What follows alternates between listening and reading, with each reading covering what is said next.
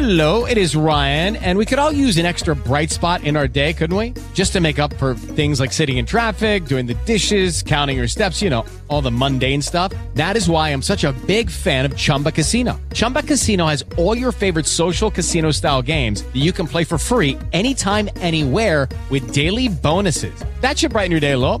Actually, a lot. So sign up now at chumbacasino.com. That's chumbacasino.com. No purchase necessary. VGW Group. Void were prohibited by law. See terms and conditions. 18 plus.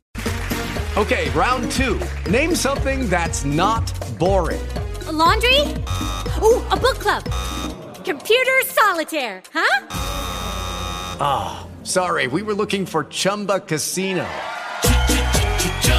That's right. ChumbaCasino.com has over 100 casino style games. Join today and play for free for your chance to redeem some serious prizes. ChumbaCasino.com. No purchase necessary. Void were prohibited by law. 18 plus. Terms and conditions apply. See website for details.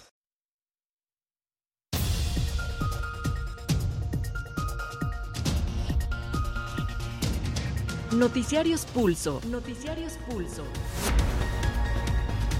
Independencia editorial y pluralidad desde la radio pública. Radio pública.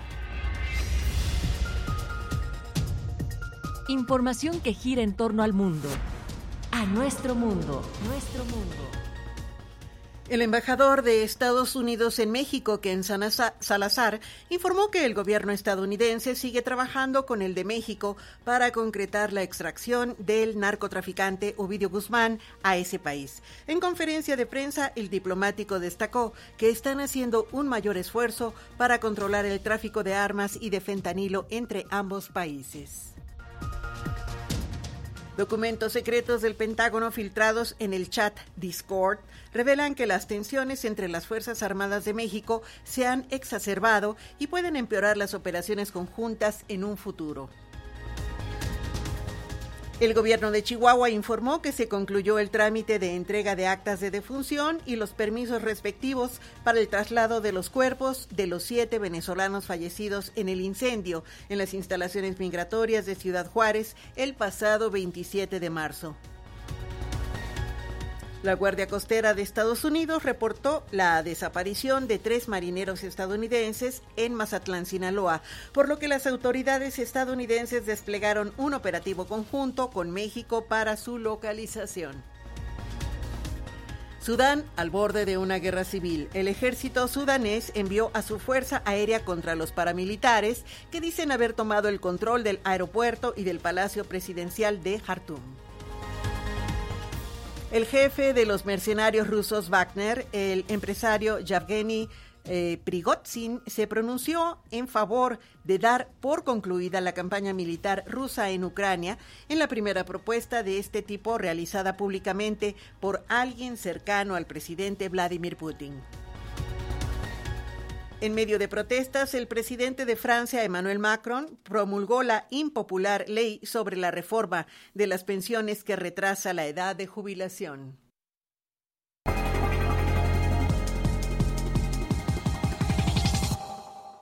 ¿Qué tal? ¿Cómo está usted? Muy buenas tardes. Esto es Pulso Sabatino. Este es el detalle de la información. Las tensiones entre las Fuerzas Armadas de México se han exacerbado y pueden empeorar las operaciones conjuntas en el futuro, según revelan los documentos secretos del Pentágono filtrados en el chat Discord.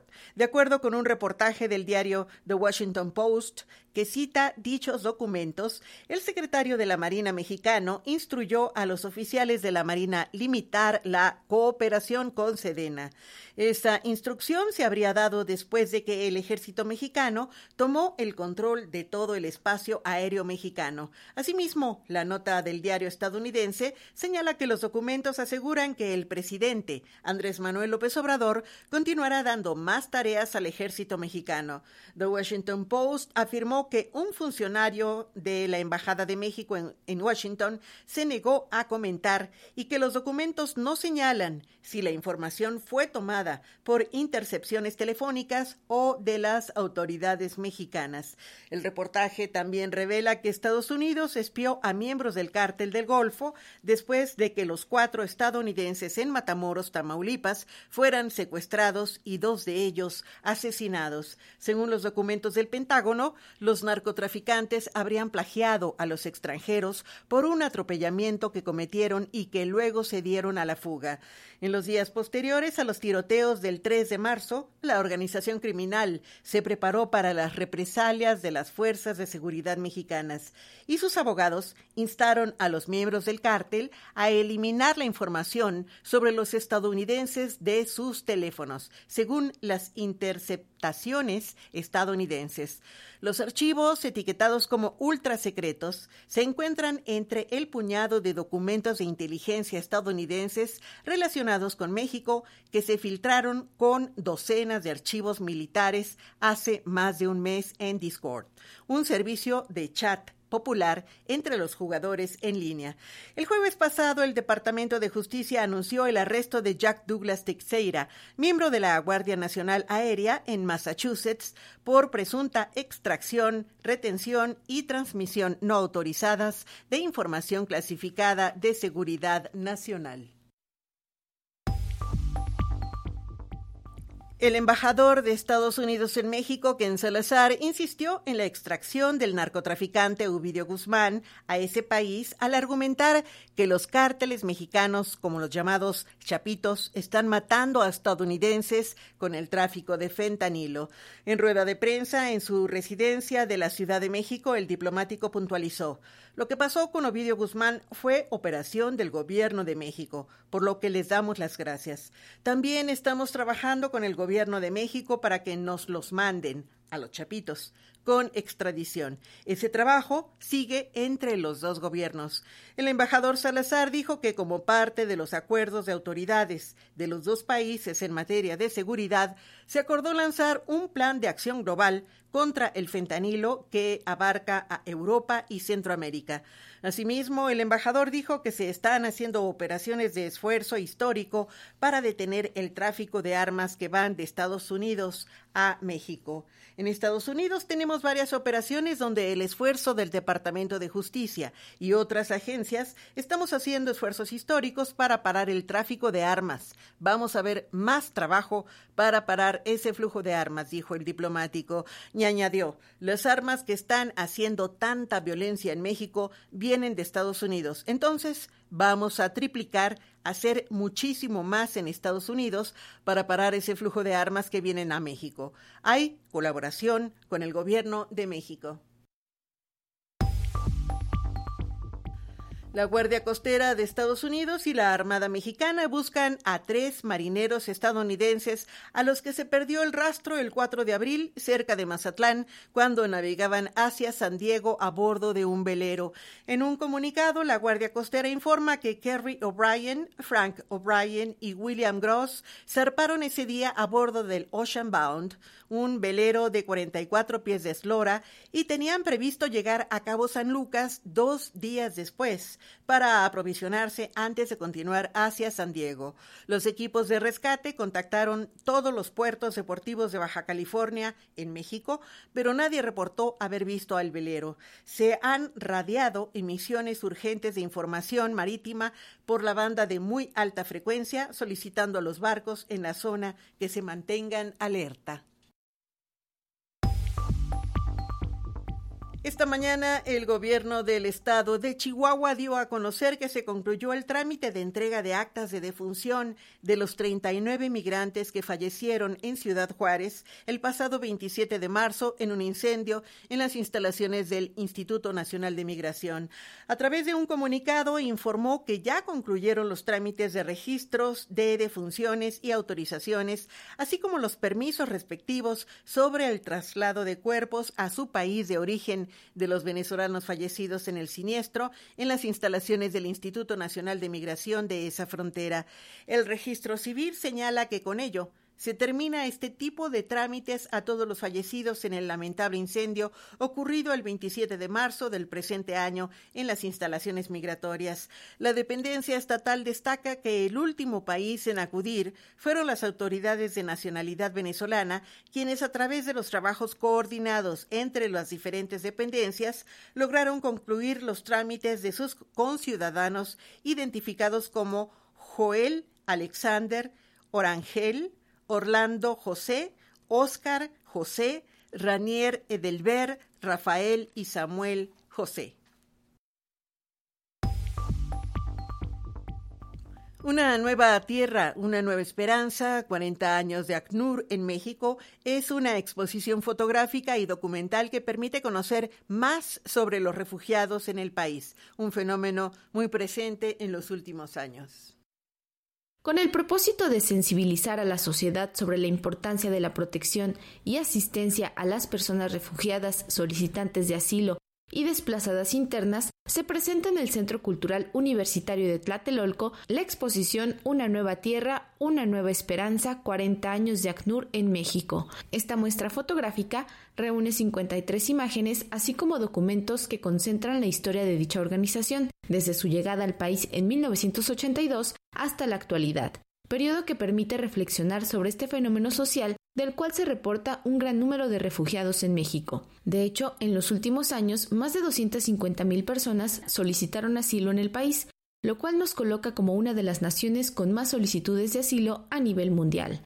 En entrevista con Silvia Garduño, oficial de comunicación de ACNUR México, destacó que es importante conocer más sobre este fenómeno social que tiende a ser confundido con la migración. Para nosotros es bien importante poder distinguir entre una persona refugiada y una persona migrante. Sabemos que muchas veces, pues en México y en muchos otros países se suele hablar mucho de migración y no tanto de refugiados. Y aquí, pues creo que damos cuenta que en 40 años de historia que tenemos en México, pero no nada más en 40 años, sino mucho antes, las personas llegan saliendo de sus países por otros motivos distintos al económico, porque su vida está en riesgo y este país les está salvando la vida. Entonces creo que eso es bien importante retratarlo y pues se podrán dar más idea cuando visiten la exposición. La exposición se podrá visitar hasta el 15 de mayo y posteriormente se tiene pensado llevarla a otros lugares del país en donde ACNUR México tiene presencia. Para Pulso de Radio Educación, Pani Gutiérrez. Mediante un comunicado, la Confederación Patronal de la República Mexicana, la Coparmex, exige al Senado que cumpla su deber y se hagan los nombramientos de los comisionados faltantes en el Instituto Nacional de Transparencia, Acceso a la Información y Protección de Datos Personales, el INAI, antes de que concluya el periodo de sesiones el próximo 30 de abril. El organismo patronal pide a la Junta de Coordinación Política que impulse con prontitud y transparencia las tres designaciones faltantes para que el Pleno del INAI cuente con sus siete integrantes. Ante la impunidad con que se conduce el Senado de la República, pese a que en dos ocasiones fue apercibido por el Poder Judicial, la Confederación Patronal de la República Mexicana demandó designe a los dos comisionados del Instituto Nacional de Transparencia, Acceso a la Información y Protección de Datos Personales antes del 30 de abril, que concluye el periodo de sesiones. El sindicato patronal conminó a la Jucopo en el Senado a dejar de lado cálculos políticos o el deseo de alguna persona para debilitar o desaparecer un organismo autónomo como el INAI. Agregó que es inadmisible que desde el poder en un Estado democrático se impida a la ciudadanía tener acceso a la información pública.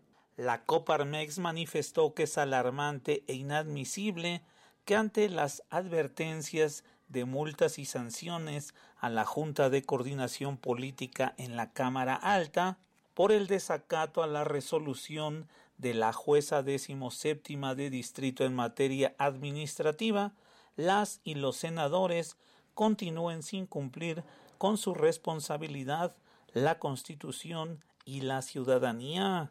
Coparmex precisó que al no poder sesionar el pleno del INAI por no contar con tres de sus siete integrantes por falta de quórum desde el 7 de abril pasado, 500 medios de impugnación no pudieron ser resueltos por esta causa. Esta cifra se multiplicará semanalmente al no contar con esta herramienta fundamental para combatir la corrupción en el país. Gracias al INAI a través de investigaciones periodísticas se descubrió el caso de la Casa Blanca durante el sexenio pasado, así como el de la estafa maestra, y en la actual administración el fraude detectado en Seguridad Alimentaria Mexicana Segalmex y otros casos de opacidad en dependencias públicas federales. Para Pulso de Radio Educación, Carlos Godín Estelles. En el Foro Nacional de Comunicación desde la izquierda, el caricaturista Rafael Barajas destacó la importancia de las conferencias matutinas del presidente Andrés Manuel López Obrador. Las conferencias mañaneras del presidente Andrés Manuel López Obrador han funcionado como un contrapeso a las posturas contrarias al gobierno que asumen todos los días los grandes medios de comunicación. Así lo aseguraron participantes en el Foro Nacional de Comunicación desde la izquierda. Rafael Barajas El Fisgón, presidente del Instituto Nacional de Formación Política de Morena, afirmó que la mañanera prácticamente le arrebató a los medios la agenda política. La gran estrategia de defensa comunicacional de este sexenio ha sido la mañanera. Pues es fantástico, le quitó la agenda a los medios, se la quitó de las manos. Bueno, ahora se la tenemos que quitar nosotros, porque Andrés se va a ir. Yo sí creo que el que siga, que quien siga, va a continuar con las mañaneras por lo menos por un rato, pues una cosa de supervivencia. El monero del periódico La Jornada señaló que las élites, aliadas a los grandes medios de comunicación, buscan un golpe blando en contra del gobierno de López Obrador. ¿Cuál es la importancia de la comunicación en este proceso de transformación? Es el primer frente de batalla contra el golpe de Estado que ahí viene. Están, insiste e insiste e insiste con, con, este golpe. Es decir, no nos quieren Claudio X González y sus amigos. Nos quiere un chingo de gente. Nos quiere el, nos quiere grueso de la población. Las élites no nada más no nos quieren, sino que nos detestan y nos quieren barrer del mapa. Eso hay que tenerlo muy claro. Rafael Barajas afirmó que en América Latina han funcionado los golpes mediáticos que son apoyados por el Poder Judicial. Que todos los golpes de América Latina, que se han dado en América Latina, y también los que se buscan dar aquí en este país, tienen como base y como fundamento dos poderes que funcionan los golpes mediáticos porque el aparato judicial está en manos del viejo régimen en toda América Latina. ¿Por qué funcionan los golpes mediáticos? Porque el cuarto poder está en manos del viejo régimen en toda América Latina. Y se unifica. Es binomio activo, ¿sí? Que se retroalimenta y que, perdónenme, pero sí puede hacer mucho daño. Para Pulso, de Radio Educación, Sosimo Díaz. Ante iniciativa con proyecto de decreto presentada por el Ejecutivo el pasado 24 de marzo para reformar, adicionar y derogar diversas disposiciones de las leyes minera, de aguas nacionales, del equilibrio ecológico y la protección del ambiente, la Asociación de Ingenieros de Minas, Metalurgistas y Geólogos de México exhortó al Congreso de la Unión a organizar un parlamento abierto para que todos los involucrados de la industria minero-metalúrgica discutan la iniciativa de reforma a la ley minera.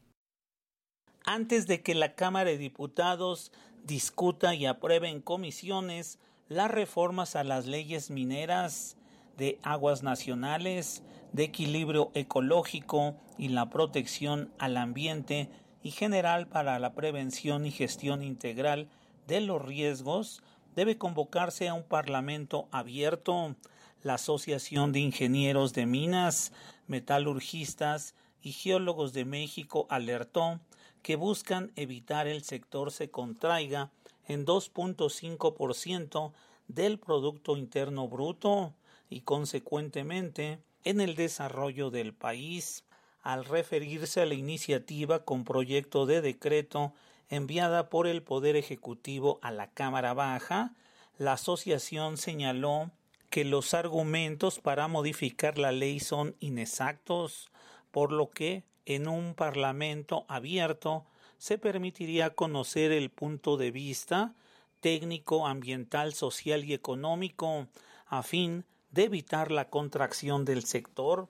Con ello se espera impedir la afectación a 70 sectores que dependen de los insumos que provee la industria minera el llamado a los legisladores que integran las Comisiones Unidas de Energía y Economía y Comercio y Competitividad de la Cámara Baja es para no poner en riesgo tres millones y medio de empleos directos e indirectos, así como de los estudiantes que buscan oportunidades de desarrollo en el sector.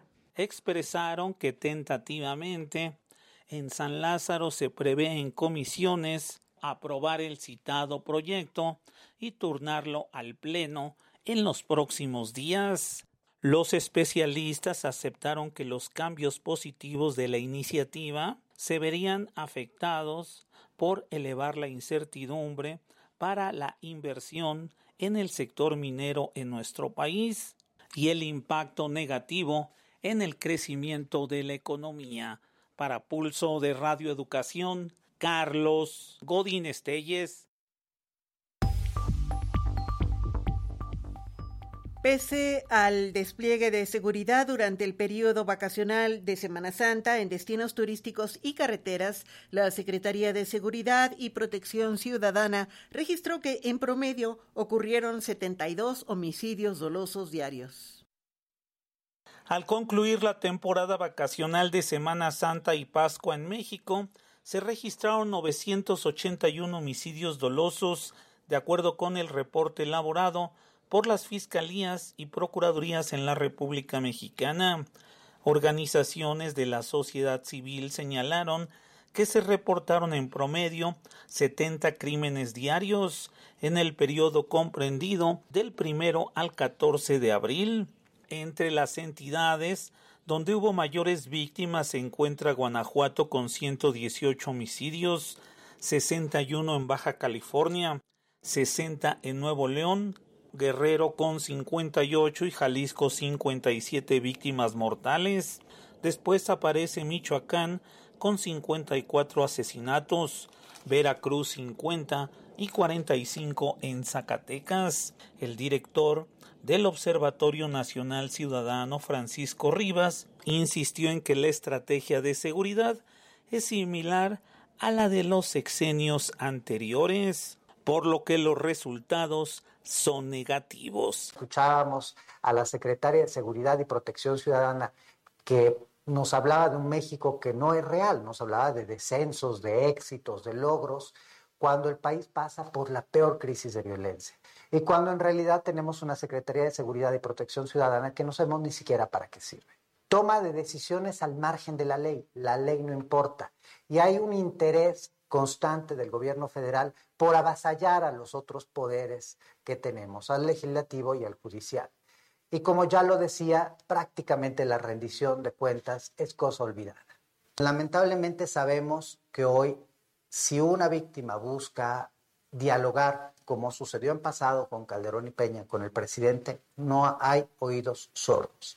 Y todas las veces que hay un reclamo de una víctima, lo primero que se sale a decir es que es alguien puesto ahí por la oposición, que es un tema politizado, que es algo que eh, busca golpear a su gobierno y a la cuarta transformación. A su vez, México Evalúa manifestó que algunos delitos han descendido, pero otros van a la alza, mientras la presencia del crimen organizado ha provocado emigren familias de diversas ciudades porque está en riesgo su vida y la de sus seres queridos. Para Pulso de Radioeducación, Carlos Godín Estelles. Okay, round two. Name something that's not boring. laundry? Ooh, a book club. Computer solitaire, huh? Ah, oh, sorry, we were looking for Chumba Casino. That's right. ChumbaCasino.com has over 100 casino style games. Join today and play for free for your chance to redeem some serious prizes. ChumbaCasino.com. No purchase necessary. Full prohibited by law. 18 plus terms and conditions apply. See website for details. Agentes de inteligencia de la Policía Capitalina detuvieron en un operativo a Verónica Mollado Esparza, alias La China, hermana de Roberto Mollado Esparza o Roberto Maldonado, alias El Betito, ex líder de la Unión Tepito. La detención se dio en la colonia Guerrero, alcaldía Cuauhtémoc, en un inmueble de la calle Sol 88, en donde se dio el cumplimiento de la orden de cateo. Al interior del inmueble se hallaron 225 bolsas de marihuana, una granada, cuatro celulares, por lo que fue puesta a disposición en la Fiscalía de Narcomenudeo.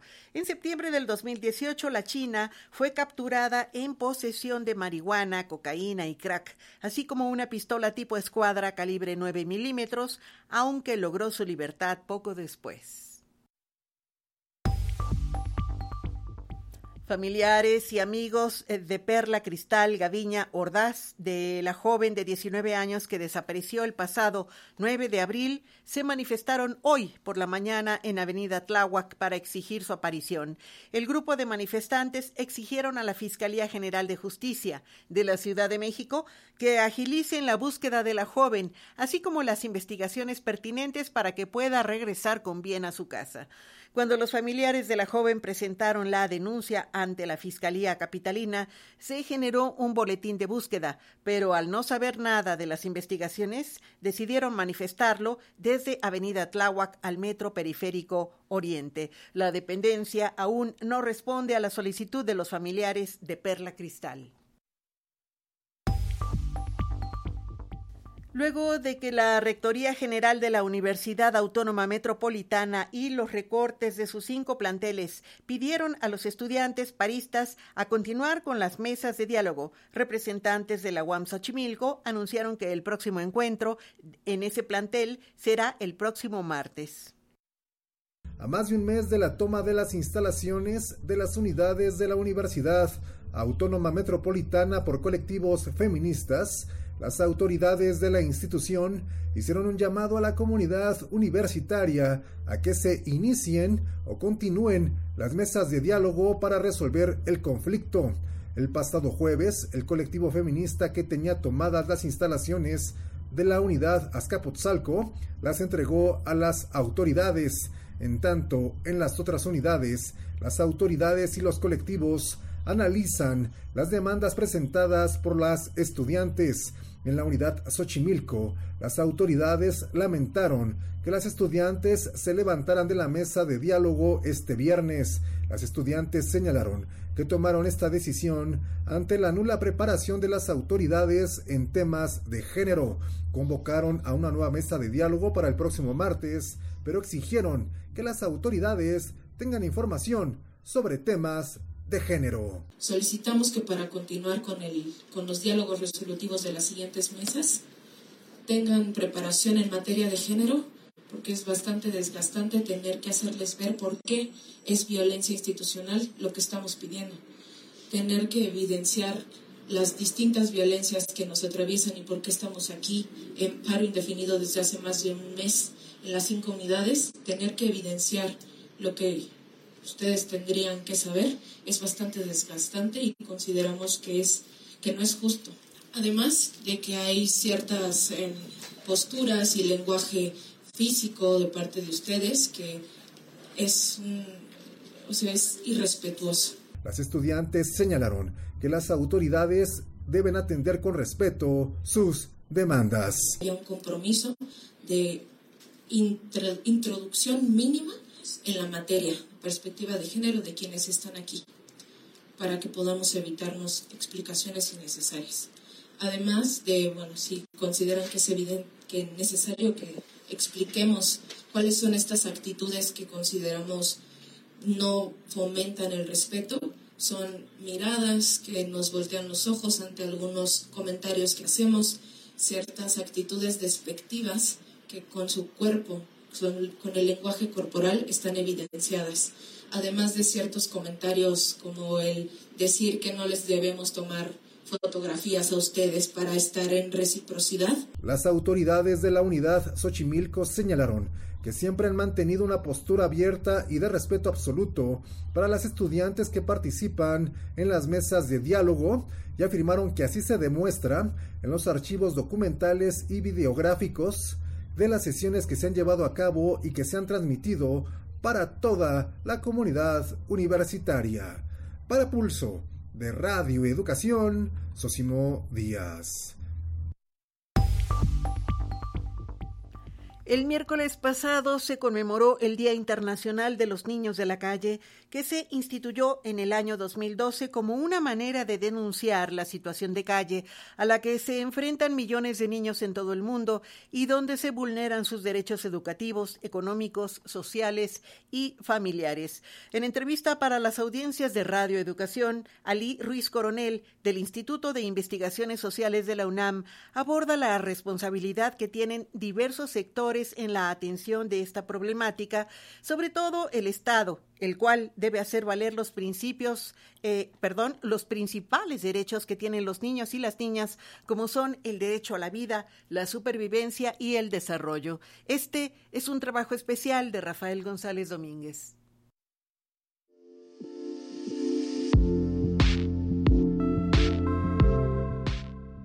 En México son miles las niñas y los niños en situación de calle, que tienen como única alternativa la de luchar en soledad por sus vidas. Estos infantes son personas que no alcanzan la mayoría de edad y comen, duermen, trabajan, hacen amistades y juegan en la calle.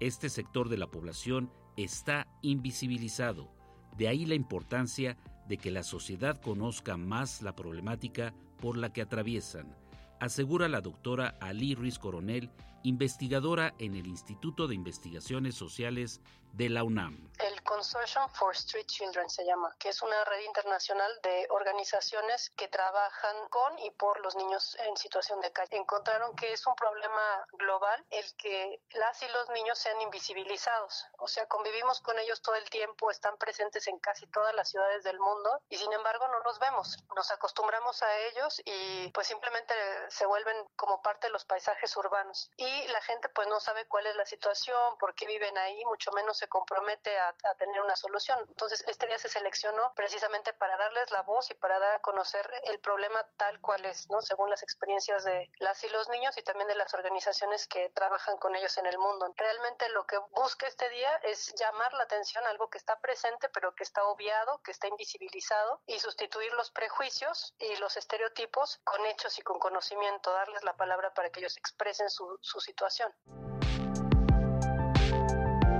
Es importante diferenciar que hay niñas y niños en la calle y otros niños que están en situación de calle. Los primeros, por lo regular, están con sus familias y debido a la pobreza, conflictos bélicos como el de Ucrania y Rusia, desastres naturales como en Turquía, tuvieron que dejar sus hogares, mientras que los niños de la calle ya rompieron sus vínculos familiares. Están los llamados niños de la calle, que son ellos que ya rompieron el vínculo con sus familias y viven en el espacio público también, pero solitos, ¿no? O en, grupos con otros niños que están en circunstancias semejantes. Y en este caso, las razones que ellos mismos reportan y las organizaciones que trabajan con ellos como principales causas son la violencia en la familia y también la falta de redes de contención. Porque, digamos, si un niño o niña tiene problemas en su familia, pero tiene dentro de su parentesco o de los vecinos o de los profesores alguien que funja como un adulto cuidador, no terminaría en calle. Entonces es la combinación de una mala situación con falta de redes de contención. Pero bueno, en cualquier caso,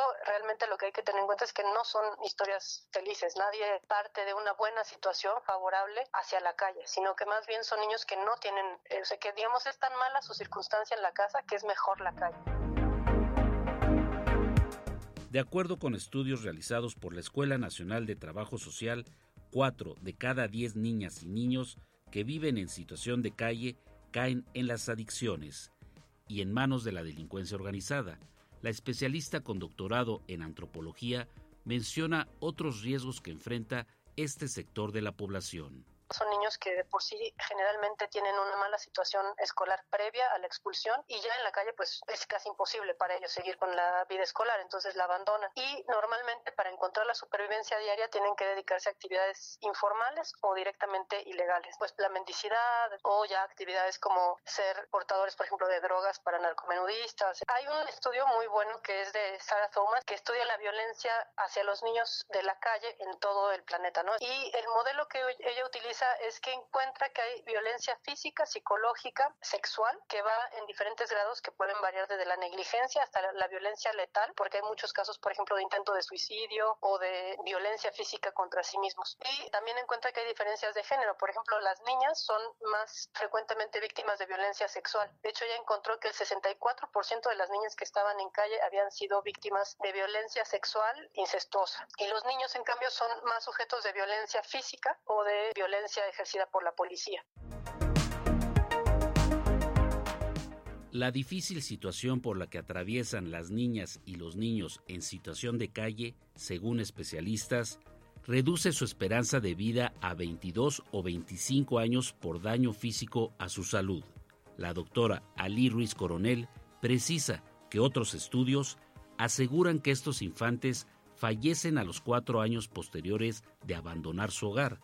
Un niño que sale de su casa a los ocho años tiene un 50% de morir antes de cumplir los 12 años.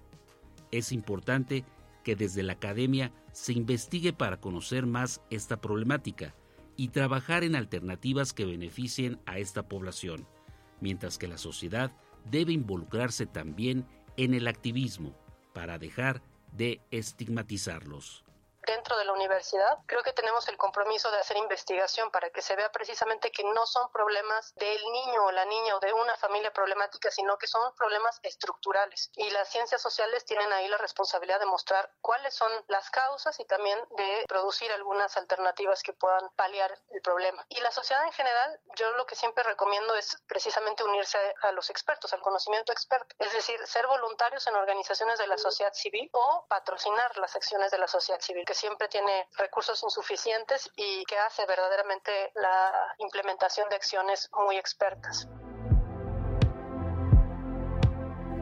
El Estado debe hacer valer los principales derechos que tienen las niñas y los niños como son el derecho a la vida, la supervivencia y el desarrollo, derecho a la educación, a la alimentación, a la protección, derecho a la identidad, al juego, a la libre expresión y el derecho a la familia.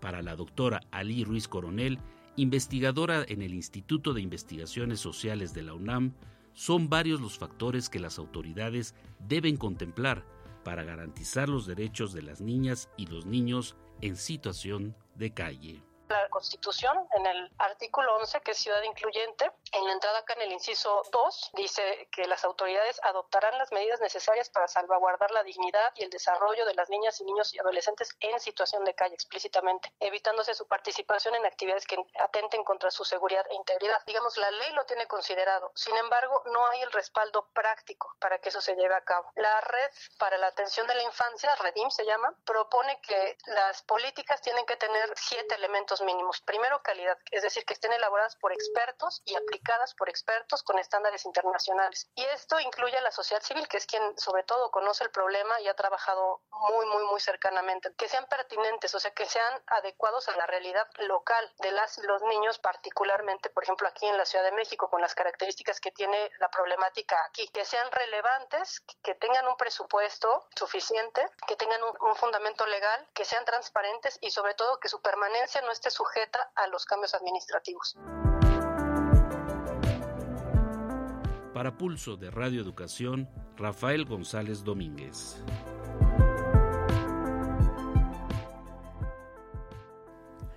En medio de protestas, el presidente de Francia, Emmanuel Macron, promulgó la impopular ley sobre la reforma de las pensiones que retrasa la edad de jubilación.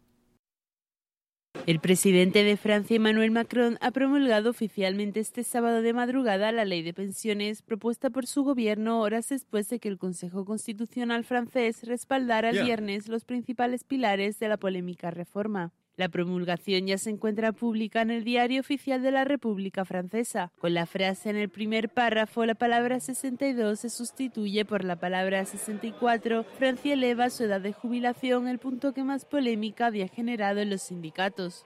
Desde el Eliseo ya se había apuntado a que solo faltaba esta aprobación del Consejo Constitucional para dar el siguiente paso y que Macron estampase su firma en un movimiento que simboliza un paso adelante para el Ejecutivo tras semanas de protestas en las calles de Francia. Después de este respaldo del Consejo, los sindicatos franceses rechazaron la invitación del presidente Macron para reunirse este martes, alegando que no habrá diálogo hasta que retire la polémica reforma, además de convocar lo que se espera que sea una gran manifestación el 1 de mayo.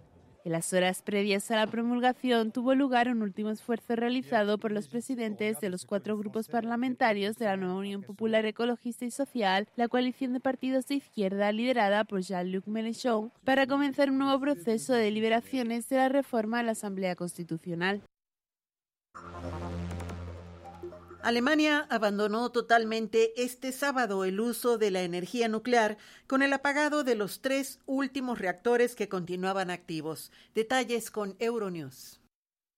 Con el apagado de sus tres últimos reactores, Alemania da el sábado el adiós definitivo a la energía nuclear, acompañada hasta el último momento por un debate altamente emotivo que se ha polarizado todavía más por la reciente crisis energética.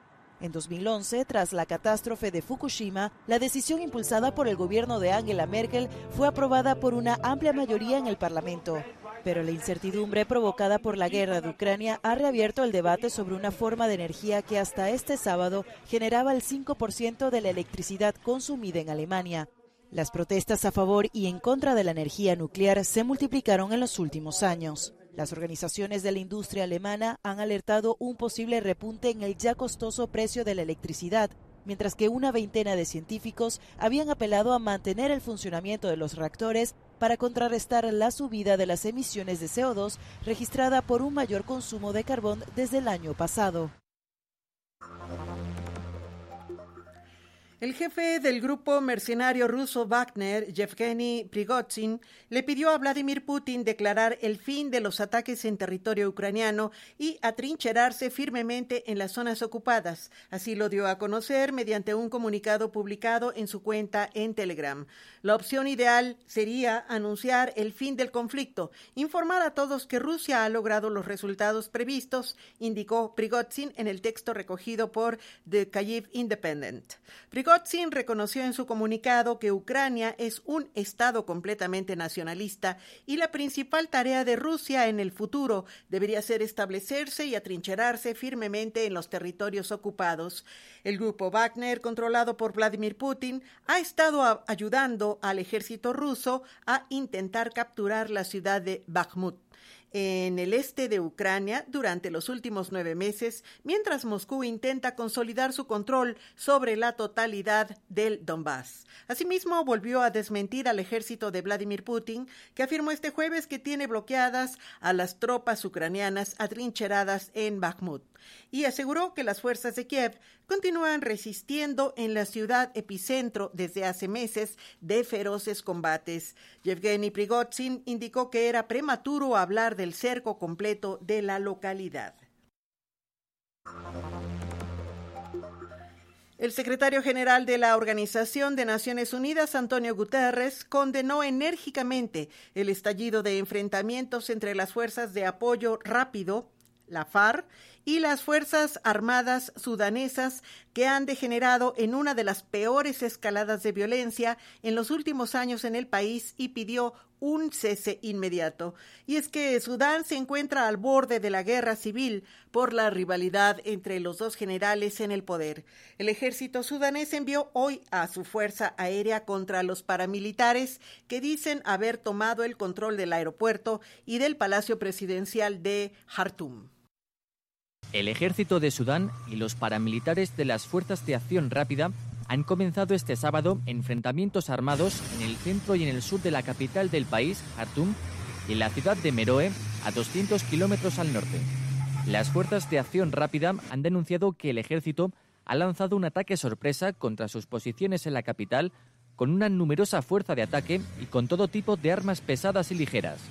Los enfrentamientos han estallado solo horas después de que el líder militar de Sudán y presidente del Consejo Soberano del país, Abdel Fattah al-Burhan, y el líder paramilitar, Mohamed Hamdan Dagalo, manifestaran su intención de emprender negociaciones de urgencia para resolver sus diferencias sobre el proceso de integración de ambas fuerzas en un ejército unificado, tensiones que han paralizado un acuerdo clave de transición política en el país y la formación de un gobierno de unidad. Los enfrentamientos suponen la culminación de semanas de discordia justo cuando el país parecía estar a punto de cerrar con éxito el llamado Acuerdo Marco de Transición, que supondría la entrega del poder a un gobierno civil. El Comité Internacional de la Cruz Roja informó que un total de 357 presos han sido liberados este sábado en la segunda jornada del proceso de intercambio de prisioneros entre el gobierno yemení y la insurgencia hutí. Intercambio de prisioneros de guerra en Yemen, el más importante desde 2020. En varios vuelos fueron canjeados más de 300 detenidos entre la coalición militar liderada por Arabia Saudí y los rebeldes chiíes hutíes. El canje, facilitado por la Cruz Roja Internacional, se inició este viernes y debe finalizar el domingo con la liberación de casi 900 personas. Esta operación puede ser un impulso para un eventual fin del conflicto que empezó hace ocho años, sobre todo tras el acuerdo de alto el fuego alcanzado hace un año. Japón se encuentra en shock luego del ataque al primer ministro Fumio Kishida, del que resultó ileso al explotar una bomba de humo cuando daba un discurso. El primer ministro de Japón, Fumio Kishida, fue evacuado ileso este sábado tras el lanzamiento de un cilindro explosivo. La fuerte explosión dejó una columna de humo en el lugar donde estaba previsto el discurso de campaña de Kishida, donde había centenares de personas. Al instante, la policía tiró al suelo a un sospechoso, un joven de 24 años que se encuentra bajo custodia y que se ha negado a declarar sin la presencia de su abogado. El primer ministro declaró que pese al incidente continuará con sus actos electorales previstos. Fumio Kichida dijo en su Twitter, Estamos celebrando las elecciones más importantes para la democracia japonesa. Todos ustedes desempeñan un papel fundamental y deben hacer oír su voz. Por eso seguiré llevando a cabo los discursos en la calle, uniendo fuerzas con todos. Radio Educación presentó Noticiarios Pulso. Noticiarios Pulso. Independencia editorial y pluralidad desde la radio pública. Radio pública. Información que gira en torno al mundo. A nuestro mundo. Nuestro mundo. Participamos en Pulso Sabatino en la coordinación de la información Elsa Cruz y Tomás Domínguez, en la grabación y edición digital Luis Ernesto López, en los controles técnicos Arturo Mendoza, en redes sociales Tania Nicanor, Fernanda López y Roberto Hernández, y en la lectura de la información Patricia Yaguno. Gracias, buenas tardes.